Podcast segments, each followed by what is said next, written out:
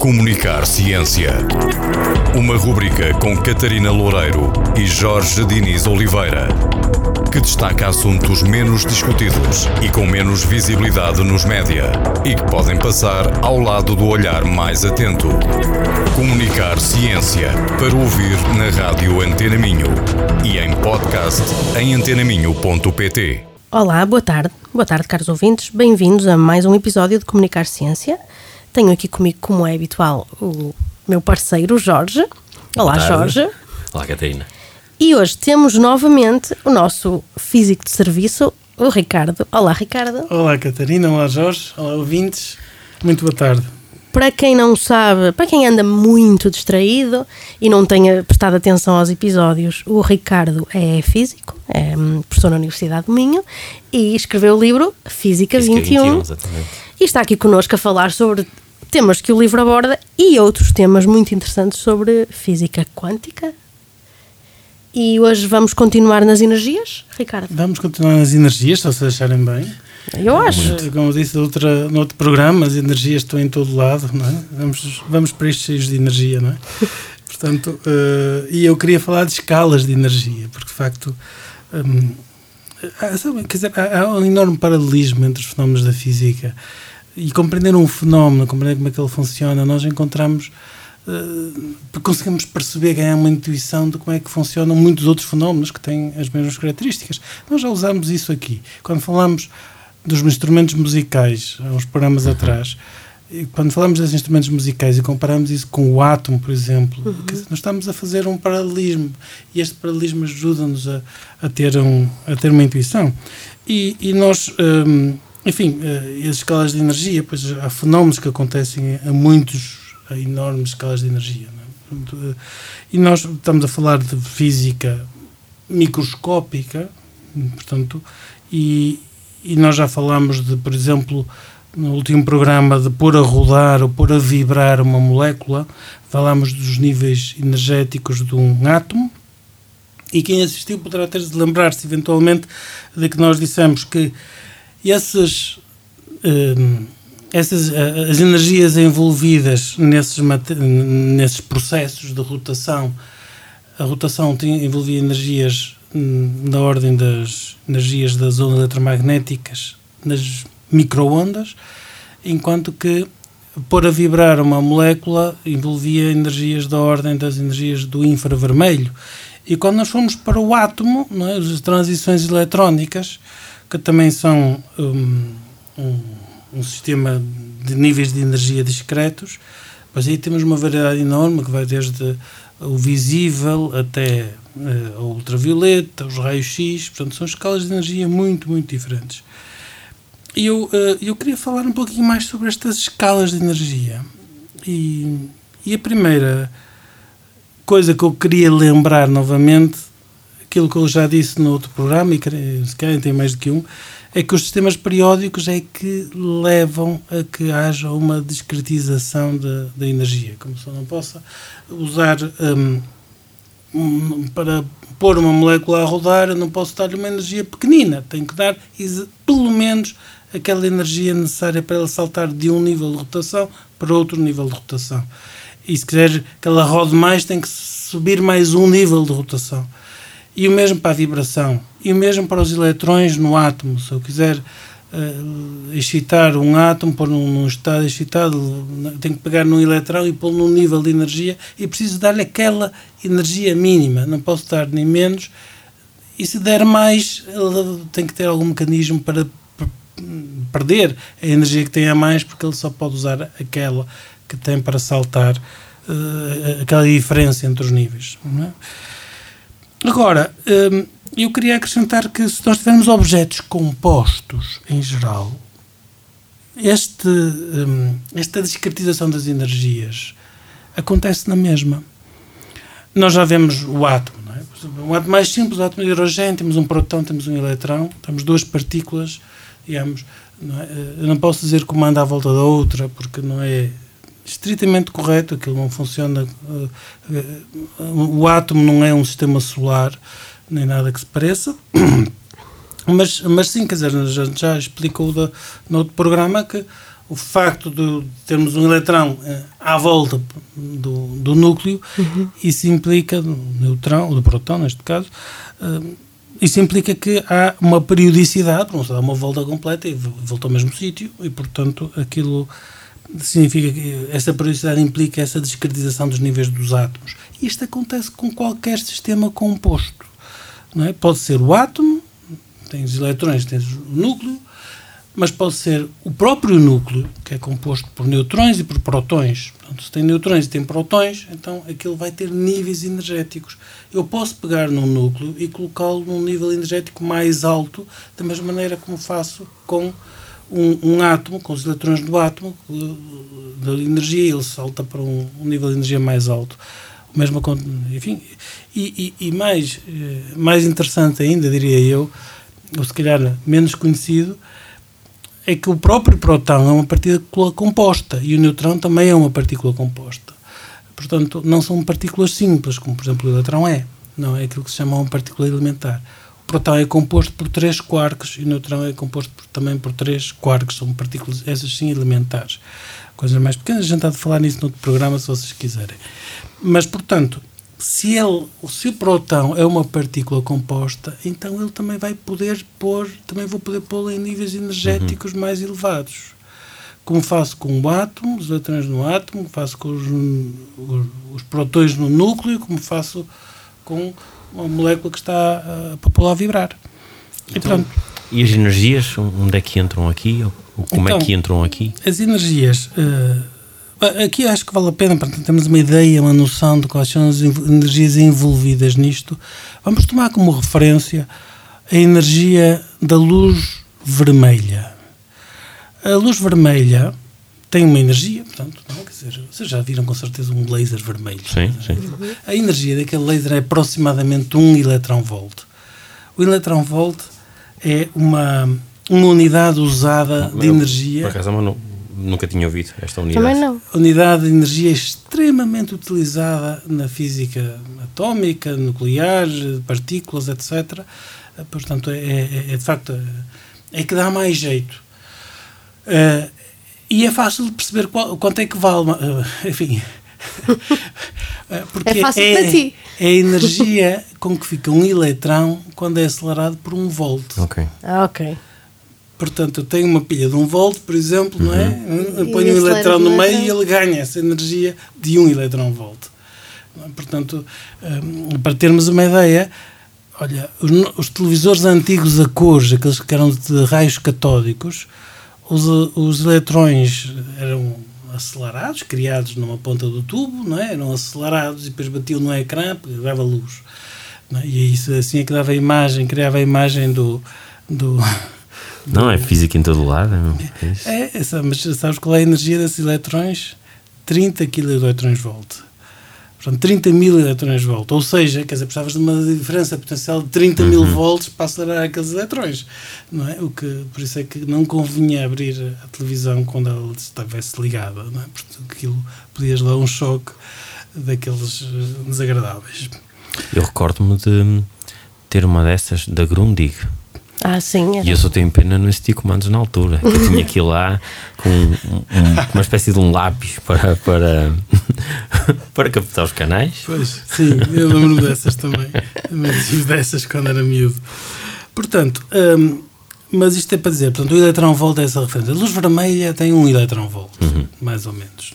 Portanto, o, uh, as microondas, que nós falamos que é a energia necessária para pôr a rodar uma molécula, é 100 a 1000 vezes menor a energia. Portanto, é 1 a 10 milielectrões volt que é a energia necessária para pôr a rodar uma molécula. Para pôr a vibrar é tipicamente um décimo de elétron volt.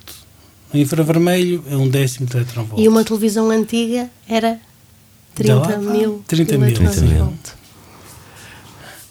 Que diferença! Portanto, como eu disse, os átomos, os eletrões nos átomos, vai desde uns eletrões volt, vai lá, que é o visível, passando pelo ultravioleta, que vai, vai de 5 a 100 eletrões volt, e depois até os raios X, que podem ir de 1000 a 500 mil ou mais eletrões volt. Portanto, esta aí, porque os eletrões vão, estão nos átomos em camadas, as camadas profundas têm muita energia, obviamente, estão muito ligadas, muito próximas do núcleo, enquanto que as, aquelas camadas que estão mais à superfície, né, elas têm, uh, têm, têm menos energia.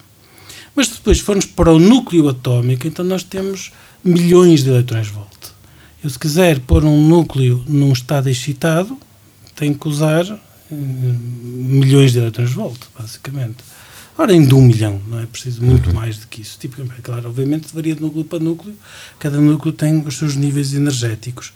E se vamos para um, um próton ou um neutrão, se eu quiser pôr um próton num estado excitado, então preciso da coisa da ordem dos 100 milhões de eletrões volt. Muita energia. É muita energia. É? pode, pode afetar-nos de alguma maneira essa, essa energia? quer dizer, eh, eh, essa, ou como é que nos afeta, se, se não é? Se, se, nós levarmos com um, uma partícula com 100 milhões de eletrões volta em cima, uh, enfim, não é agradável. não nos há de matar, não é? Mas, mas, enfim, mas de qualquer das formas é capaz de causar uns estragos uh, e, enfim, e, e, a prazo até pode causar cancro, não é? uhum. na prática. Este é o problema quando uma pessoa tem uh, partículas muito energéticas, é que eles podem causar eh, esse tipo de estragos, não é? Quer dizer, não, é muita energia, não é? Quer isto dá para muita coisa, dá para fazer muita coisa. Por se vocês pensarem, para aquecer uh, no microondas a gente está a usar os mil eletrões volt, agora imagina mandar 100 milhões, é? dava para aquecer muitas, muitos bifes, não é? Lá dentro. Portanto, uh, agora, nós, na nossa vida está cheia de processos onde nós estamos a trocar energia de um lado para o outro. E, portanto, quer dizer, e dá, e dá jeito, depois já falamos de micro-ondas.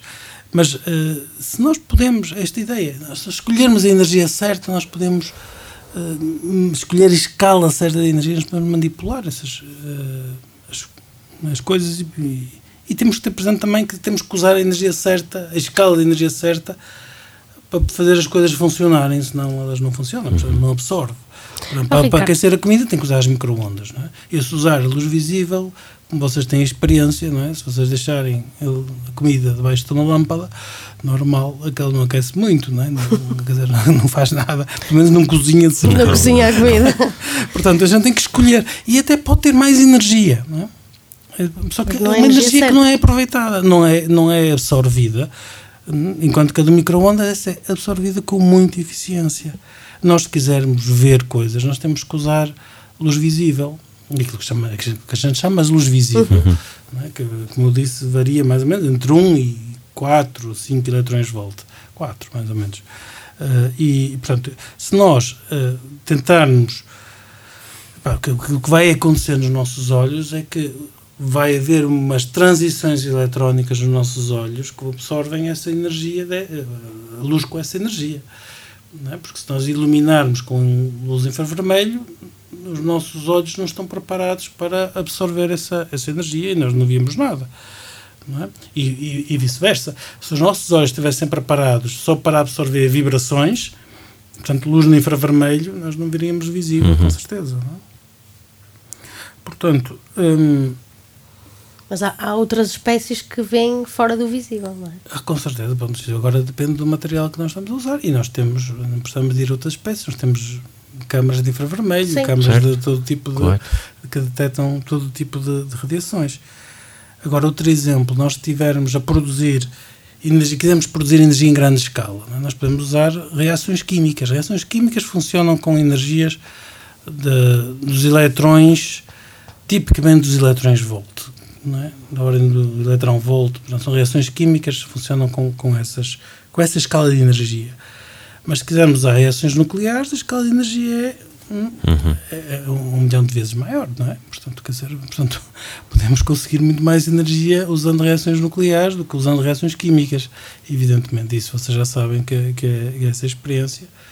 E, e, pronto, quer dizer, pronto, ter uma noção destas escalas de energia, eu acho que acho que vale a pena. vale, sem dúvida, Ricardo. E já ficaste a perceber porque é que os teus, uh, os teus, as, teus as tuas taças Sim. aquecem em vez de aquecer aquecem a comida. Em vez de aquecer a comida, é que é só a segunda. É só a segunda. Estás ali a desperdiçar energia, tens que trocar as taças. Esta semana, Catarina, despedimos-nos com uma música do Supertramp, Dreamer. Ricardo, novamente, obrigado por nos acompanhares. Ah, bem, é um gosto. Boa tarde aqui quem nos ouve e até à próxima semana. Boa tarde, até à próxima semana. Ricardo, obrigada. E Jorge, é sempre um prazer.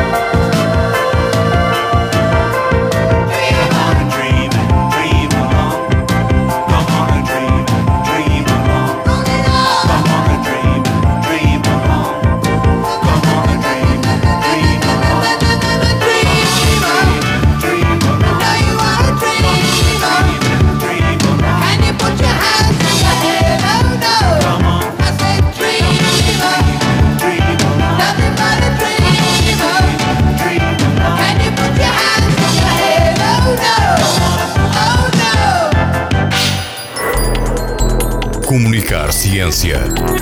Uma rubrica com Catarina Loureiro e Jorge Diniz Oliveira, que destaca assuntos menos discutidos e com menos visibilidade nos média e que podem passar ao lado do olhar mais atento.